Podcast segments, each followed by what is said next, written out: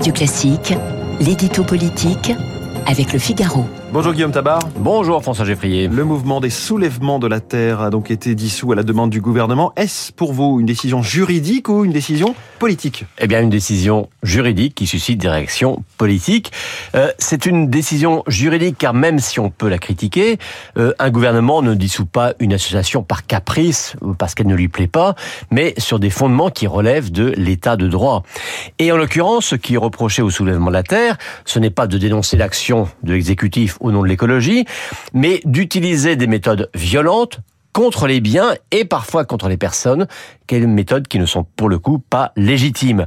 Alors vous le savez, hein, les soulèvements de la Terre, c'est une nébuleuse activiste euh, née sur la ZAD de Notre-Dame-des-Landes et qui non seulement pratique la désobéissance civile, après tout ça, ça n'est pas illégal, mais se livre à des destructions agricole ou industrielle et à des sabotages, eh bien, quand elle estime que ce qui est produit est attentatoire à la préservation de la planète. Et dans la confrontation avec les forces de l'ordre, eh bien, ils ont une théorie, une attitude qui n'est pas très éloignée de celle des Black Blocs. On les a vus à l'œuvre notamment à l'automne contre les bassines de Sainte-Soline ou encore le week-end dernier dans une manifestation qui était pourtant interdite euh, contre la construction d'une ligne ferroviaire Lyon-Turin. La gravité des perspectives écologiques, est-ce qu'elle ne justifie pas la radicalité des actions? C'est l'argument qu'ils mettent en avant. Oui, ça c'est l'argument qu'ils mettent en avant, mais qu'entend-on par radicalité? Euh, Frapper les esprits par des actions spectaculaires, pourquoi pas? Euh, Réveiller les consciences, ça se conçoit évidemment. Mais dans aucune société humaine, la radicalité ne peut vouloir dire tout se permettre. Et l'argument de dire c'est la réalité qui est violente, pas nos méthodes, euh, est un argument pervers, car au nom de cela, on peut tout justifier, tout légitimer, y compris la violence aux personnes, y compris l'arbitraire. Et voyez-vous, c'est le droit et même le devoir d'un État de fixer des limites. Euh, ça n'est pas parce que moi, j'estime que mon voisin, que ce que fait mon voisin est mauvais pour le climat, que j'ai le droit de faire ce que je veux contre lui. Et c'est pour cela que ces mouvements sont inquiétants.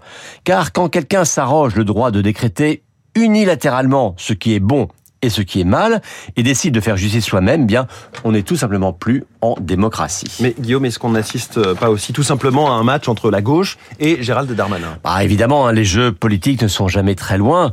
Euh, avec sa casquette de ministre de l'Intérieur, Gérald Darmanin se pose en défenseur de l'ordre et en protecteur des forces de l'ordre.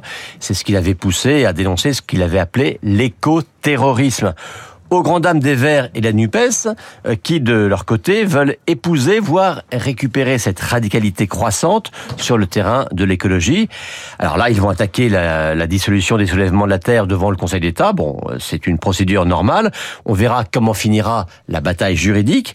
Mais de la part de cette gauche-là, on attend toujours une prise de distance claire et même une condamnation claire de la violence physique. L'édito politique de Guillaume Tabar tous les matins à 8h10. Merci Guillaume. Dans un instant.